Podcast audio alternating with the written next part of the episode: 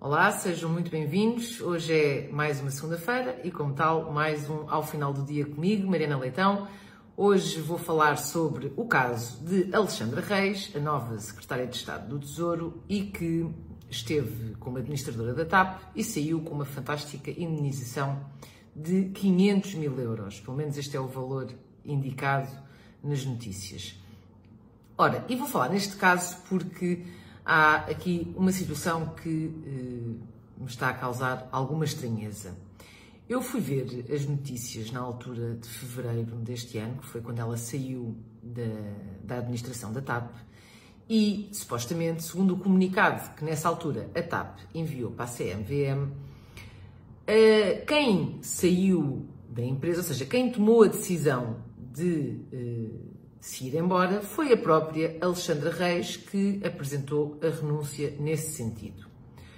E, portanto, não consigo conceber muito bem eh, esta lógica da indemnização, ainda para mais nesta ordem de, de grandeza de valores, de alguém que simplesmente bate com a porta e quer ir fazer outra coisa qualquer do ponto de vista profissional.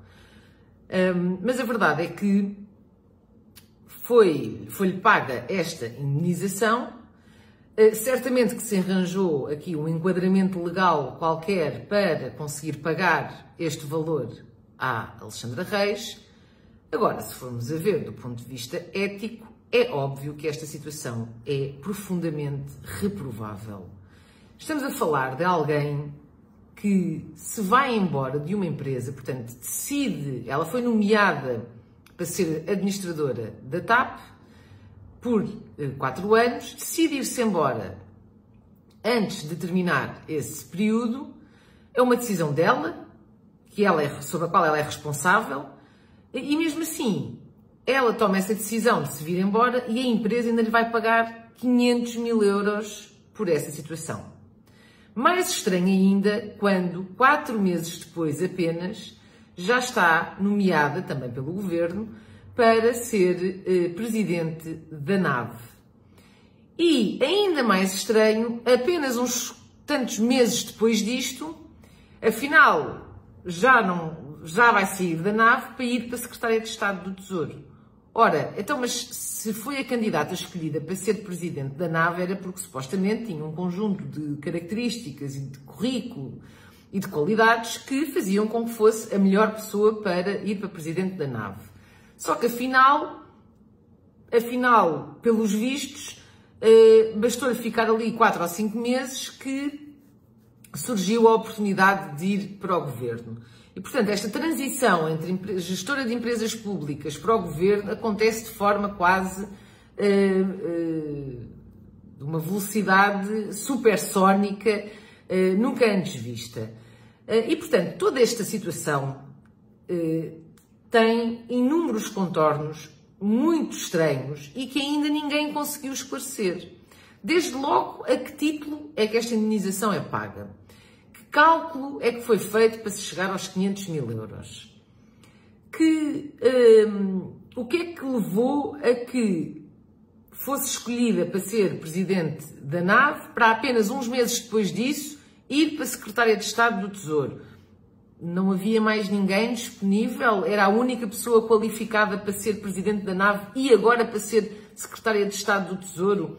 Portanto, tudo isto são decisões do nosso governo uh, e que uh, não se compreende as motivações e este caso vem a público e ninguém se digna a vir dar uma qualquer explicação com a agravante de ainda hoje ter saído um despacho conjunto do Presidente, do Presidente não, desculpem, do, do Ministro das Infraestruturas e do Ministro das Finanças a pedirem explicações à TAP sobre esta indenização. Ora, estes dois ministros, Pedro Nuno Santos, Infraestruturas, e Fernando Medina, Finanças, são exatamente os mesmos ministros que tutelam a TAP. Ora, é suposto nós acharmos que os ministros que tutelam a TAP não sabiam desta, deste, desta saída desta administradora, que ainda para mais com contornos deste género, com uma indenização de 500 mil euros associada? É que das duas uma, ou de facto não sabiam e são completamente incompetentes no exercício dos seus cargos, eh, nomeadamente a tutelar uma empresa que atualmente é pública, ou de facto não só aqui a gozar com a nossa cara. E a gozar com a nossa cara porque, em bom rigor, provavelmente já sabiam e vêm agora uh, uh, dar, uh, fazer este pedido de explicações como se fossem uns inocentes que também não sabiam de nada e que também estão à procura de explicações. Portanto, isto leva-nos a uma conclusão que é o governo socialista, e isto não é de agora, está constantemente envolto numa série de casos de favorecimentos, de benesses, trocas de favores, uh, promiscuidade de relações familiares com uh, uh, ocupação de cargos públicos, saídas de cargos públicos para logo a seguir irem para empresas privadas ligadas ao, aos mesmos setores. E, portanto, há uma panóplia de casos em que os nossos dirigentes socialistas se escudam na suposta ausência de ilegalidade para justificarem uh, uh, as coisas terem sido feitas ou decorrerem de uma determinada maneira. Esquecendo-se que, do ponto de vista ético, todas estas situações são profundamente uh, reprováveis e são inaceitáveis. E, portanto, se já era assim, sem maioria absoluta, agora com uma maioria absoluta, estes casos eh, antiéticos, suportados pela tal suposta inexistência de ilegalidade, vão tender a ser o pão nosso de cada dia. Porque também sabemos como é que funciona esta, esta forma, esta forma de, de, de governação socialista em que se vão eh, eh, mantendo os seus próximos e para os manter próximos vão sendo distribuídos uma série de cargos, de favores, de, de benesses aqui e ali. Uh, e portanto, não, não chega as situações serem legais ou terem um determinado enquadramento legal, é necessário que haja uma exigência aos nossos dirigentes, àqueles que, que, têm cargos públicos, de que os seus comportamentos sejam sempre éticos. E infelizmente não é isso que temos assistido e, infelizmente, também tenho algumas dúvidas eh, que situações destas não venham eh, a acontecer eh, no futuro, tal como já aconteceram em inúmeras situações no passado.